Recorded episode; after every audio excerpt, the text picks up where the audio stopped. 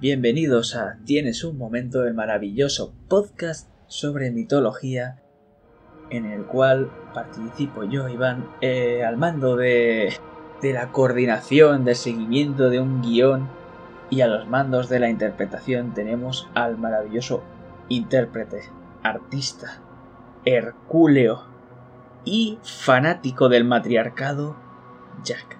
¿Qué tal estás? Pues a tope con el matriarcado. Nah, pues aquí estamos. Hoy vengo un poco más preparado y he de decir que el guion de hoy es el más complicado con el que nos hemos enfrentado, porque aquí hay muchos mitos muy distintos y complicado hacer de todo esto un corpus más o menos coherente, pero bueno, lo vamos a intentar. Podemos empezar. Hoy vamos a hablar de la grandiosa Hera. Hera es hija de Herrea y Cronos. Tiene como amante a Zeus, a Zeus Hereo, consorte de Hera, que es su hermano, al igual que su amante. Y también, al igual que sus padres, porque sus padres Rea y Cronos también son hermanos y amantes. Eh, podemos ver a Hera muchas veces con un polos, que es una corona normalmente de, un metal que es eh, alta y cilíndrica. Esto es un símbolo que podemos ver entre muchas diosas de la fertilidad, tanto como Rea como Cibeles. También podemos ver muchas veces cómo lleva una granada en la mano, que es también un símbolo de la fertilidad. Y en muchas representaciones se puede ver con una diadema y un velo. A Hera se le sacrificaban animales, como la vaca, o el toro mejor dicho, como ya vimos el toro de Creta, y también el pavo real. En el carro de Hera podemos ver cómo es tirado por estos pavos reales. Entre los templos más importantes podemos ver el Hereo de Samos y el de Argos, en el de Samos hemos podido encontrar varias ofrendas votivas que hacían a, esta diosa, que también la podemos conocer como Era Teleya, que es la diosa matrona, la diosa del matrimonio. ¿Qué podemos ver de rasgos eh, característicos sobre Hera? Pues que es bastante violenta y vengativa, sobre todo con sus amantes y la descendencia de Zeus. Y, por desgracia, para algunos mortales también. También podemos ver cómo se le rendía culto en el estínfalo como un altar triple que era a Hera la Virgen, a Hera la Matrona y a Hera la Separada o viuda o divorciada también podemos decir. Hay un posible origen que se le atribuye a una sociedad matriarcal antes de los helenos según un señor llamado Johann Jacob. Pero quiero que me hables más sobre esta diosa madre, Jack. ¿Qué puedes decirnos sobre ella? Bueno, lo primero que he de decir es que este posible origen yo lo veo bastante claro. Está clarísimo que es una de las diosas de la fertilidad, del matriarcado y que es claramente prehelénica. De hecho, el epíteto que has mencionado, el de Ereo, que es, un epíteto realmente para Zeus, o sea, el perteneciente a Hera. Está tan claro que viene del matriarcado porque antes la descendencia era matrilineal, entonces llamar al consorte por el nombre de la familia de la madre, que era realmente el nombre de la familia que perduraba, pues es algo propio del matriarcado. Y es que de hecho Hera significa señora, porque constituía esta gran diosa prehelénica cuyo culto era el mismo que el de Gea y el de Rea, después que ella, que son precisamente su madre y su abuela. Además, en la mitología griega de Siodo también se dice que esta diosa de la fertilidad, que podemos llamar Gea, Era o Rea, que si os dais cuenta al final todo tiene las mismas vocales porque, bueno, al final venía de la misma diosa, era solo al tratar de traducirlo a la mitología griega y hacerlo más o menos coherente, pues al final se han identificado tres diosas distintas, pero esto no está tan claro que fueran tres diosas distintas. Sí que está claro que es un culto que pasó por tres momentos distintos y el culto que ahora conocemos como el de Hera es, son los restos del matriarcado preolímpico. Pero bueno, como decía, Gea es una diosa, según Hesiodo, mucho más antigua que el dios del cielo, que en su tiempo fue Urano, luego este fue usurpado por Cronos y luego este va a ser usurpado por el propio Zeus. Además, lo que decías antes, Iván, de, la vaca, es que uno de los nombres de Hera es la de los ojos de vaca, unos ojos así marrones y tal. Y es que la vaca es uno de los aspectos de la diosa madre, pero no únicamente en Grecia, sino también en la India o en Egipto. El culto a la vaca eh, en Egipto está asociado a Azor e Isis, y con los primeros contactos entre los griegos y los egipcios, pues va a quedar patente que al final es la misma diosa madre a la que están adorando. Podría ser Kali en la India, Astarte en Siria y luego Io y Hera en Grecia, que al final pues también son la misma figura. Esa es la vaca sagrada que vaga por el firmamento y que uno de los mitos griegos conecta con la Vía Láctea. Y bueno, también hay un mito nórdico que dice que, que a partir de la leche de esa vaca se alimentaron Odín y sus hermanos.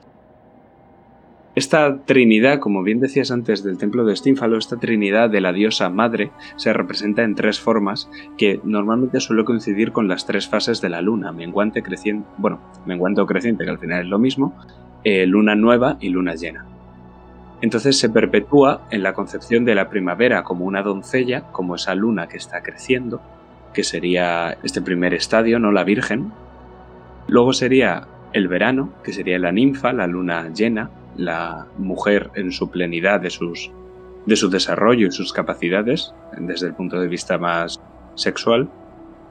Y luego estaría el, el invierno, que sería esa luna nueva, esa luna muriente o que ya ha muerto, que estaría asociada con el inframundo y sería aquella vieja que tú mismo has definido como la separada, o bien porque está viuda o bien porque está divorciada. Si está viuda no te quiero decir qué ha pasado con el marido, creo que ya lo veíamos antes con lo que hacían con los reyes, ¿no? Por ejemplo, esta trinidad la vemos presente en Selene, que es la diosa de la luna griega, que se sincretiza con la Virgen, Afrodita, que sería la luna llena, el poder más sexual de la mujer, y Hécate, o también la podemos llamar Perséfone. No son la misma diosa, pero en lo que nos respecta al final sí que es. Entonces, bueno, principalmente, por resumir, eso, la diosa madre, este ser omnipotente e inmutable, con un pensamiento religioso que carece de paternidad, que únicamente tiene maternidad, por eso la familia se define por el nombre de la madre, y esto va a tener un eco en el sistema político. El sistema político de la Grecia prehelénica se configura en torno al matriarcado, ese del cual soy tan fanático, ya que el poder se va a construir en torno al hogar.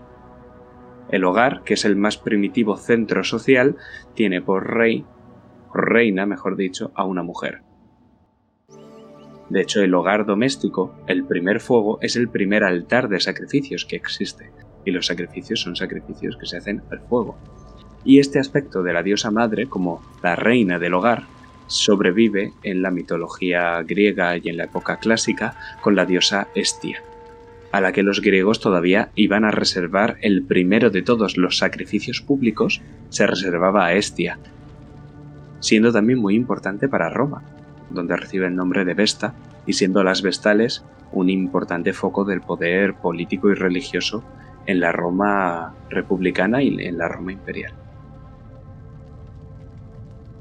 Pues vamos a continuar con una historia bastante curiosa de cómo Zeus y Hera eh, se unen en matrimonio, en el cual vamos a empezar explicando un poco qué es un cuco porque un cuco es básicamente un ave que lo que hace es abandonar a sus hijos, a sus crías, en otros nidos.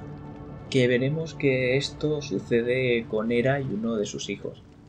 Pero antes vayamos a Zeus, porque Zeus eh, tiene mucha fama de querer eh, estar con todos, con todo el mundo que pilla por el camino. Y Hera no iba a ser menos Entonces está constantemente yendo detrás de ella y Hera le va rechazando y rechazando sin parar.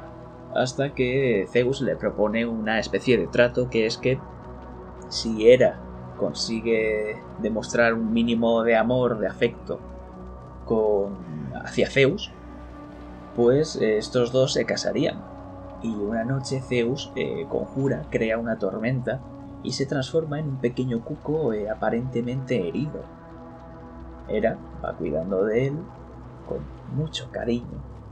Y al día siguiente, Zeus vuelve a su forma, diciéndole que claramente ha ganado su amor. Hera accede, al fin y al cabo ha perdido esa apuesta, ese trato, y le pone una única condición, que es que debe ser fiel a su matrimonio. Todo va bien, se organiza una gran boda, y durante la noche de bodas se van a Samos, que por cierto, durará 300 años esa noche. Y durante este tiempo Hera va a ir a una fuente de Cánatos en Argos, en la que va a ir renovando regularmente su virginidad. Esta diosa del matrimonio establece ese lazo patriarcal de su propia subordinación pero, ¿qué tienes que contarnos, Jack? Pues tenía que aportar muy brevemente que esto que hablamos de que era, que ya hemos dicho que, que simboliza la parte del matrimonio, ¿no? Tenga que ir renovando su virginidad todas las veces en una fuente, al final lo que simboliza es que era esta diosa triple, que necesitaba ser virgen, o sea que necesitaba ser doncella, pero a la vez necesitaba ser esa mujer que se tira 300 años en una noche de bodas y está poderosamente sexualizada en ese sentido. Y luego nos queda otro aspecto más, que es el aspecto de vieja, del que posteriormente vas a pasar a hablarnos. Así que solo era puntualizar esto de momento. Pues vamos a ver que con Zeus, su descendencia son tanto Ares, como Eve, como Elitía, como Enio y como Hefesto.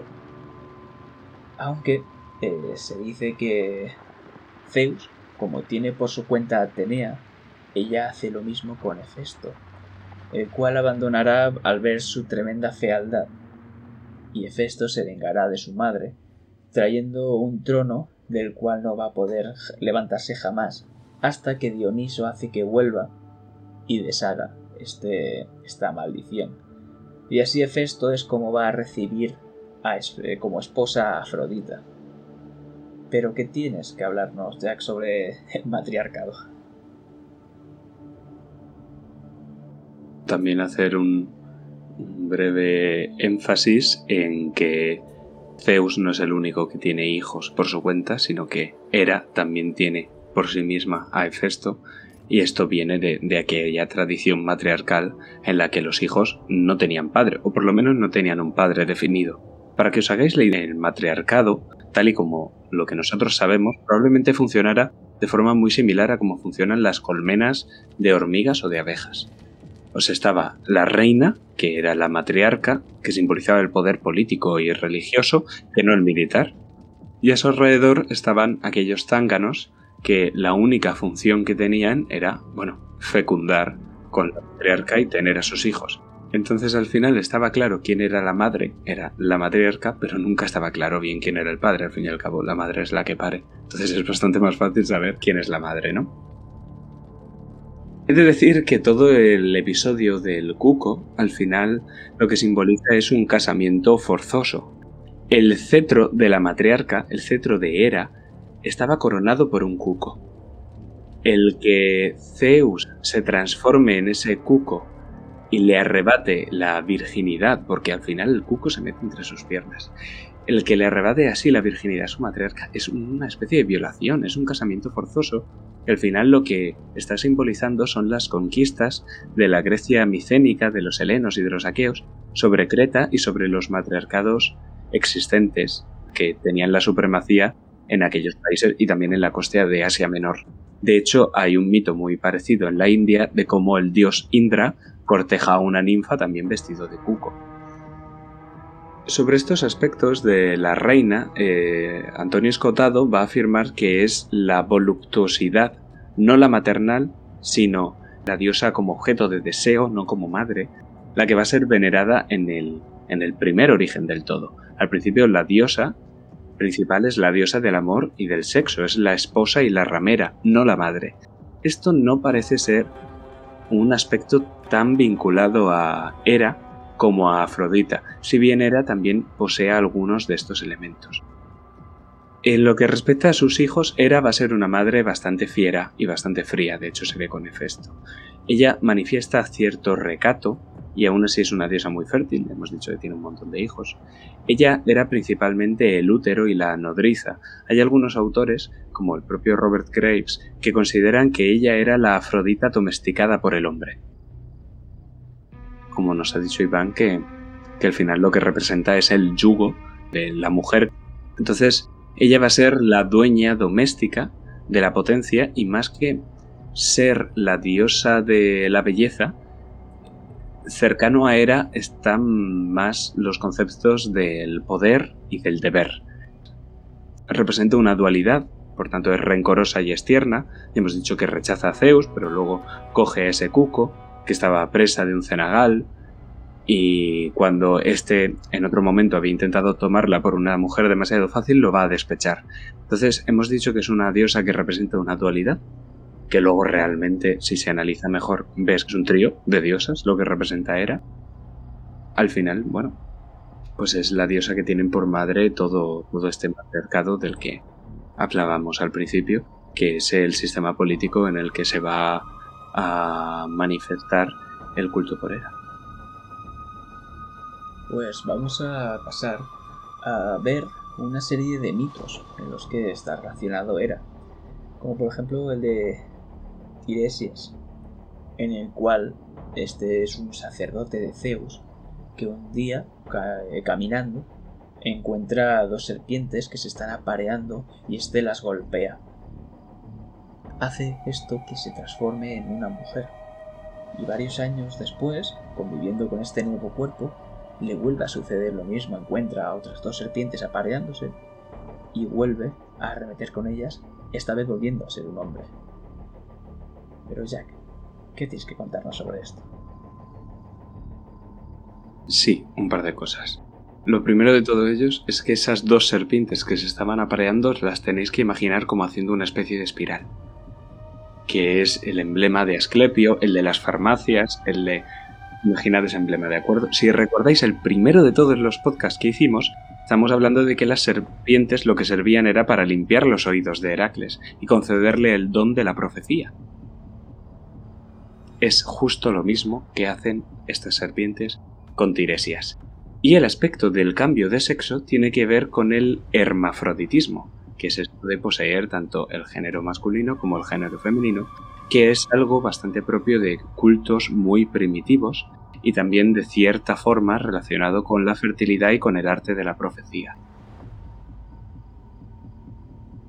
Pues vamos a ver cómo con este mito Hera y Zeus se preguntan, o más bien le preguntan al sacerdote, al volver a, a su cuerpo original, qué cuerpo obtuvo más placer sexual, Hera decía que debía ser claramente el hombre, pero Zeus decía que debía ser la mujer. El sacerdote va 100% con Zeus y esto a Hera la pone como una furia y lo ciega.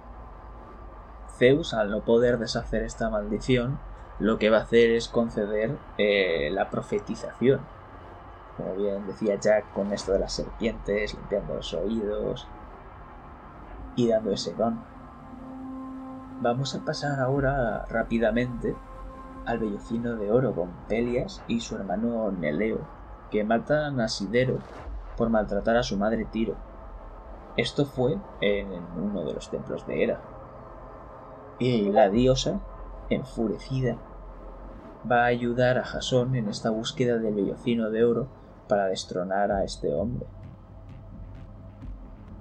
Antes de la guerra de Troya, Zeus organiza un banquete en el cual van a celebrar las bodas de Peleo y Tetis, pero no invitan a la diosa de la discordia Eris, que se presentó igualmente dejando una manzana dorada con el mensaje para la más bella. Pero Jack, ¿qué nos tienes que contar? Sí, me vas a disculpar que te interrumpa, pero volviendo a lo de antes, lo de Pelías y su hermano cuando matan a, a la madre, recordemos que matar a la madre es el peor de todos los pecados para un griego, por lo menos, que viene de la época matriarcal, luego ya no. Matar a la mujer, matar a la madre, al final es lo mismo. Entonces, que era lo castigue, lo que está evidenciando es, primero, la gravedad de ese crimen y, segundo, lo antiguo que es este mito. Pues continuando con, con, este, con este banquete, lo que vamos a ver es cómo tanto Hera como Atenea y Afrodita dicen que esta manzana de oro les pertenece. Y Zeus no quiere movidas y le va a decir a Paris que él se ponga como juez y que lo solucione. Las diosas le van a ofrecer varios regalos, entre los que Paris va a aceptar el de Afrodita, que es el amor de Helena, lo cual esto desafortunadamente va a desencadenar en la guerra de Troya. En el canto decimoctavo de la Ilíada podemos ver cómo era durante esta batalla, esta guerra de Troya, ordena a Helios que se esconda para que enochezca y así este combate vaya a terminar antes de lo debido. En el himno homérico, volviendo un poquito a Hefesto, Hera va a crear a Tifón como venganza contra Zeus por haber tenido solo a Atenea y también por provocar la cojera de su hijo Hefesto. Tifón lo que va a hacer es arrancar los tendones a Zeus y el dios va a decirle a Hermes que vaya a buscarlos. Y vamos a ver cómo poco después Zeus va a descargar toda su ira contra Tifón derrotándolo. Como también podemos ver durante la gigantomaquia, que era salvada gracias al bueno de Heracles, que ya hemos visto en varios podcasts, que iba a ser violada por el gigante Porfirión. Y es gracioso saber por qué iba a ser violada. Porque Zeus, en mitad de la batalla, para que este gigante se distraiga, hace que influye, mejor dicho, unos sentimientos amorosos por su hermana y mujer. Pero quiero que me hables, Jack, sobre, sobre Hera. Voy a comentar sobre Hera y antes voy a contestar sobre prácticamente cada cosa que has dicho antes. Lo primero de todo, el juicio de París. Son tres las diosas que se presentan, como bien has dicho. Son Atenea, es Afrodita y es Hera. Estas tres representan la triada de diosas matriarcal, que son las tres caras de la luna. Atenea sería la Virgen, de hecho recordemos que es una diosa virgen. Afrodita sería la ninfa, la, la diosa en su mayor poder sexual, y Hera sería la vieja, esa mujer separada, mujer sin varón, o bien porque es viuda, o bien divorciada. Y bueno, las tres hacen un determinado ofrecimiento y al final eh, París se queda con Afrodita, París elige el poder más absoluto de, de la diosa, que es este poder sexual que nos hablaba Escotado, que es incluso anterior al poder de la madre, que en este caso estaría representado por Hera, que ella lo que ofrece es poder a París. Justo posteriormente has comentado el, eh, sobre este canto de la Iliada, donde Hera le pide al sol que se oculte. Y aquí lo que evidencia es el realmente poderoso poder, válgame la redundancia, que tiene Hera, que es capaz de controlar a los propios astros. Y es que en los astros ya hemos dicho que la luna se asociaba a Hera como diosa madre, pero también el sol se va a asociar a las diosas matriarcales durante un determinado momento de la historia muy primitivo. Luego, posteriormente, son las deidades patriarcales las que se van a asociar al sol. Pero bueno, esto de hacer que se haga de noche antes, o hacer que el día dure un poco más, o este control sobre los astros para ganar batallas, se ha visto en muchísimas culturas, se ha visto en la mitología griega varias veces, incluso en la Biblia, en Reyes, ocurre una cosa parecida, se ve también en, en el Mahabharata, es algo bastante común y lo que representa es un poder casi absoluto, al fin y al cabo es el poder sobre los astros.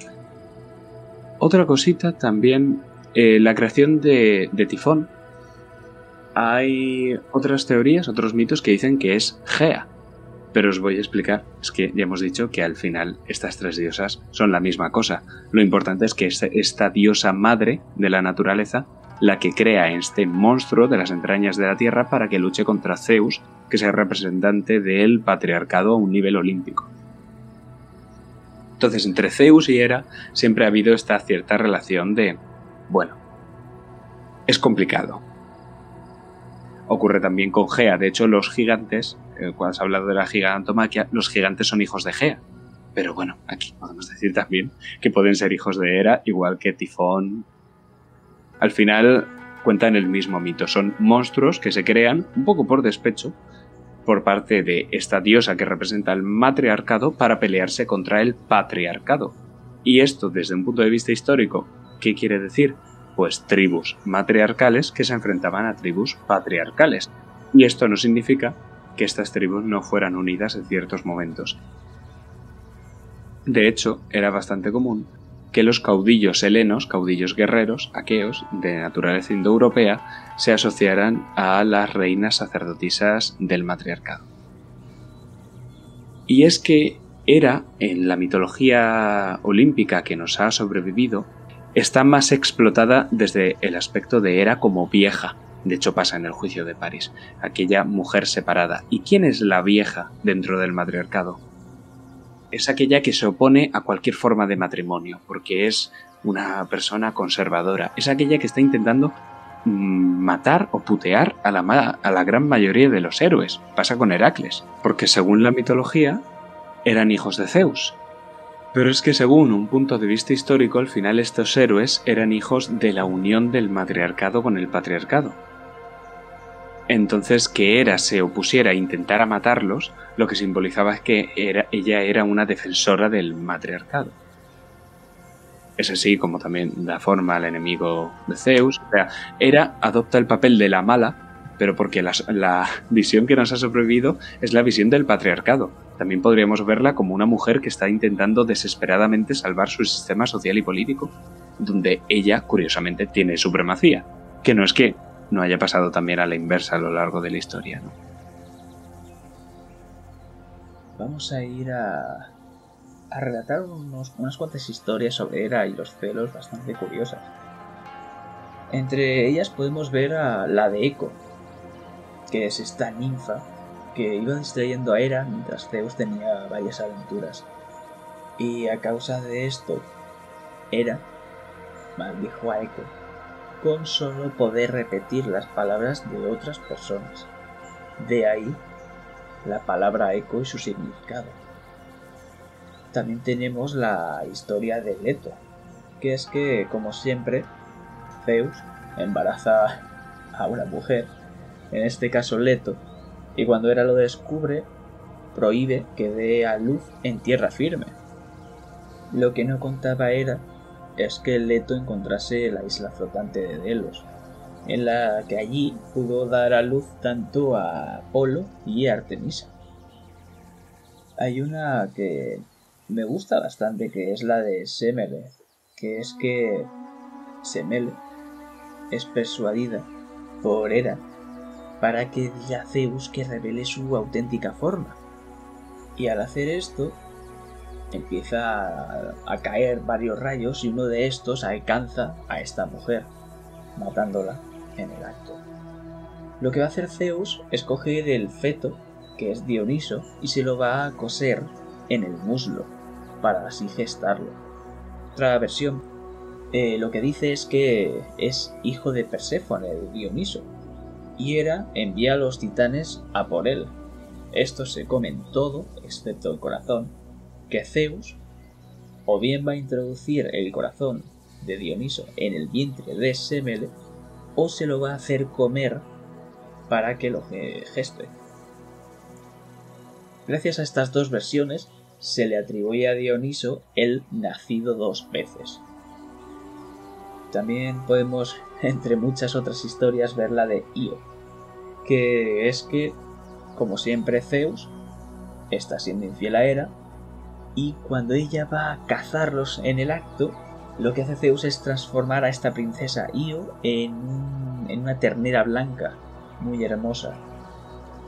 Como Hera ya, ya conoce bastante a Zeus, le dice que le entregue esta ternera y se la deja a cargo a un gigante de cien ojos llamado Argos Panoptes.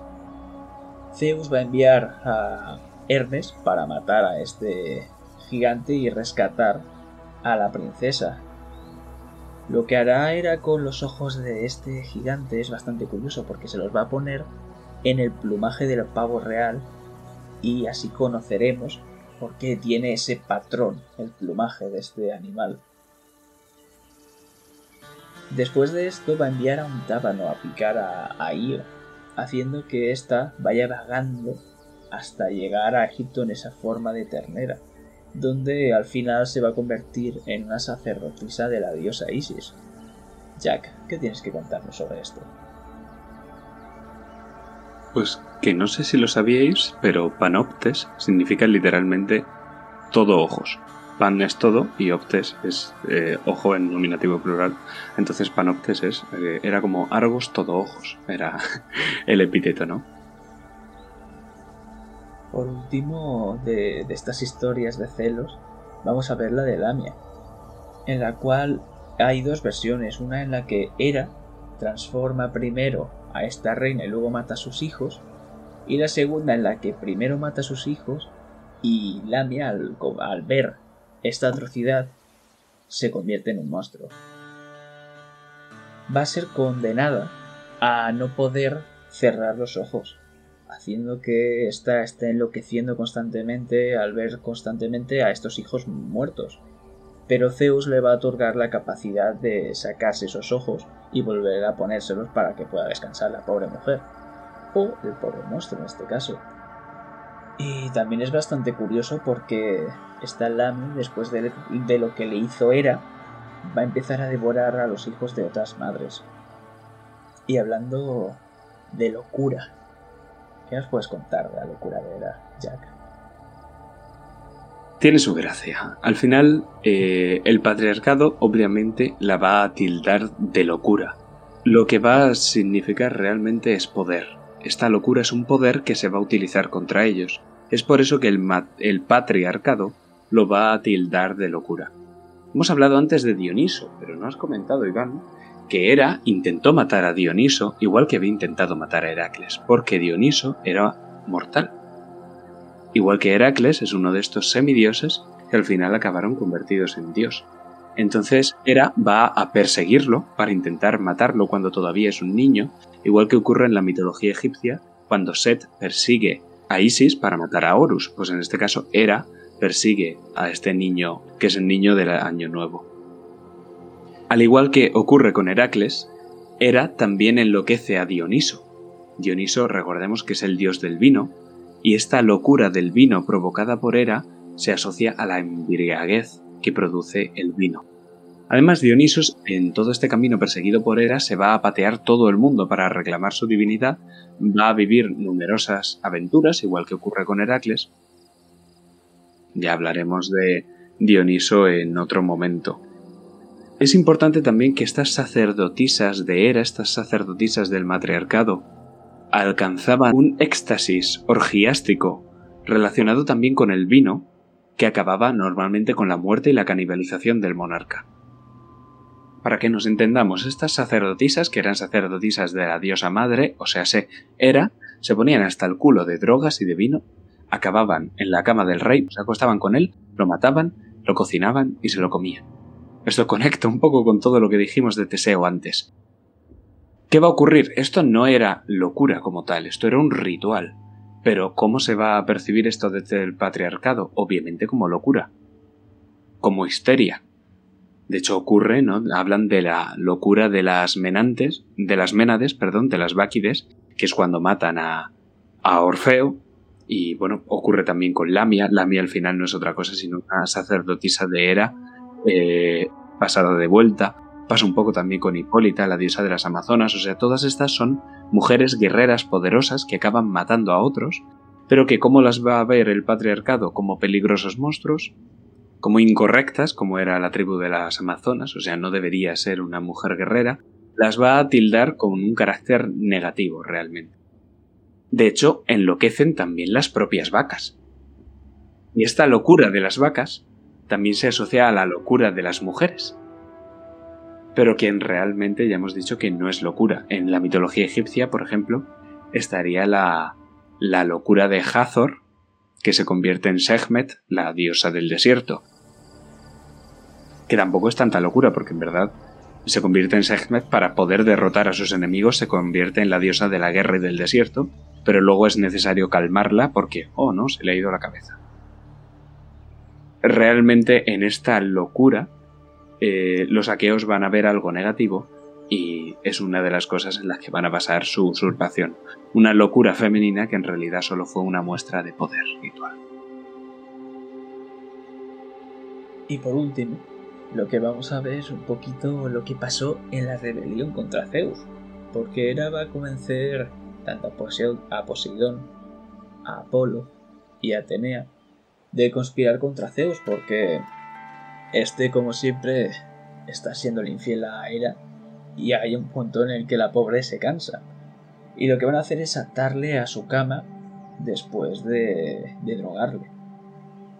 Zeus, claramente, por su actitud, se va a negar a comportarse mejor, más fielmente, y lo van a dejar ahí mientras discuten qué hacer. Durante este poco tiempo va a ser liberado tanto Tetis como Briares. Entonces Zeus va a volver, bastante enfadado por cierto, y va a castigar a todos los dioses, pero va a ser especialmente cruel con Hera, que se dice que la va a atar encima del vacío del dios primordial Caos. En otra versión simplemente la va a colgar del Olimpo con unas cadenas de oro y unos yunques. Hefesto, cansado de esta constante tortura, va a ir a liberar a su madre, lo cual va a hacer que Hera empiece a querer a su hijo a partir de ese momento. Pero por último quiero que me expliques ya un poquito sobre la caída del matriarcado.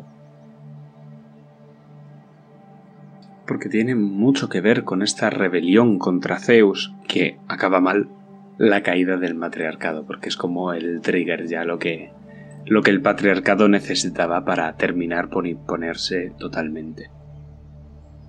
Eh, el sistema familiar olímpico es un claro reflejo de cómo funcionaban las dinámicas de poder entre estas tribus autóctonas matriarcales y las tribus extranjeras patriarcales.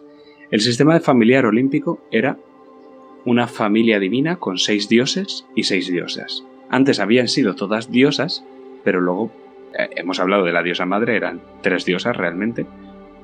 Y luego llegaron estos seis dioses, se emparejaron con ellas y empezó a haber más, ¿no? Entonces eh, llega un momento en el que el poder es equitativo. Hay seis dioses, hay seis diosas, siempre tiene que haber doce olímpicos, y son co-soberanos Zeus y Hera. Las decisiones, al estilo de la mitología en Babilonia, se tomaban como en una especie de consejo de dioses. Pero, tras esta conspiración contra Zeus, Hera va a quedar subordinada a Zeus.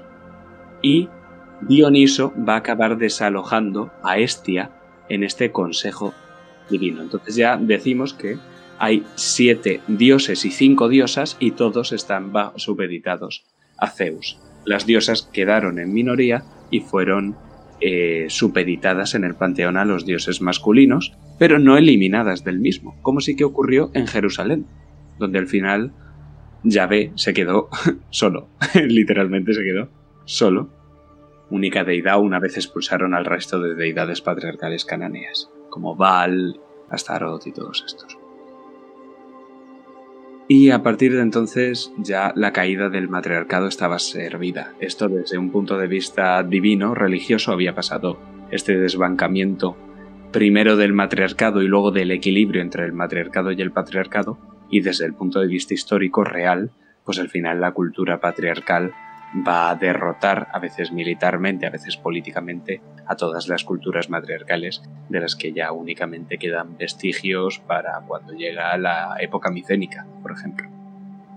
Además, esta figura de la diosa sometida por su esposo cornudo, como es el caso de Afrodita cuando es atrapada por la red por, por Hefesto, o Aquí cuando Zeus cuelga a Hera, o sea, esta vez no, es tanto que el esposo sea un cornudo, sino más bien que ha fracasado la trama política, pues mm, lleva, o sea, lo que representa es la denigración absoluta y máxima de la diosa madre que llevaron a cabo los helenos y esa religiosidad del sexo ritual, antes polígamo, ahora se ha transformado en un matrimonio, que es monógamo y que representa la, bueno, la opresión, la supeditación de la mujer al hombre, puesto que la mujer ya no se podía acostar con todos los hombres de la tribu, sino que ahora era el hombre el que decidía quién se acostaba con ella y si no, pues la tomaba por la fuerza.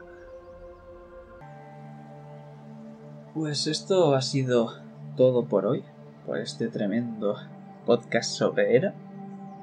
Y como siempre, es un tremendo placer tener aquí a, a, nuestro lado al bueno de Jack, contándonos muchas cosas muy interesantes, en especial sobre el matriarcado. y nada más, ¿quieres decir algo, Jack? Sí, que, que, espero que me haya quedado coherente y que no me haya pasado de 40 minutos. Efectivamente. Pues esto ha sido todo. Un saludo y hasta la próxima.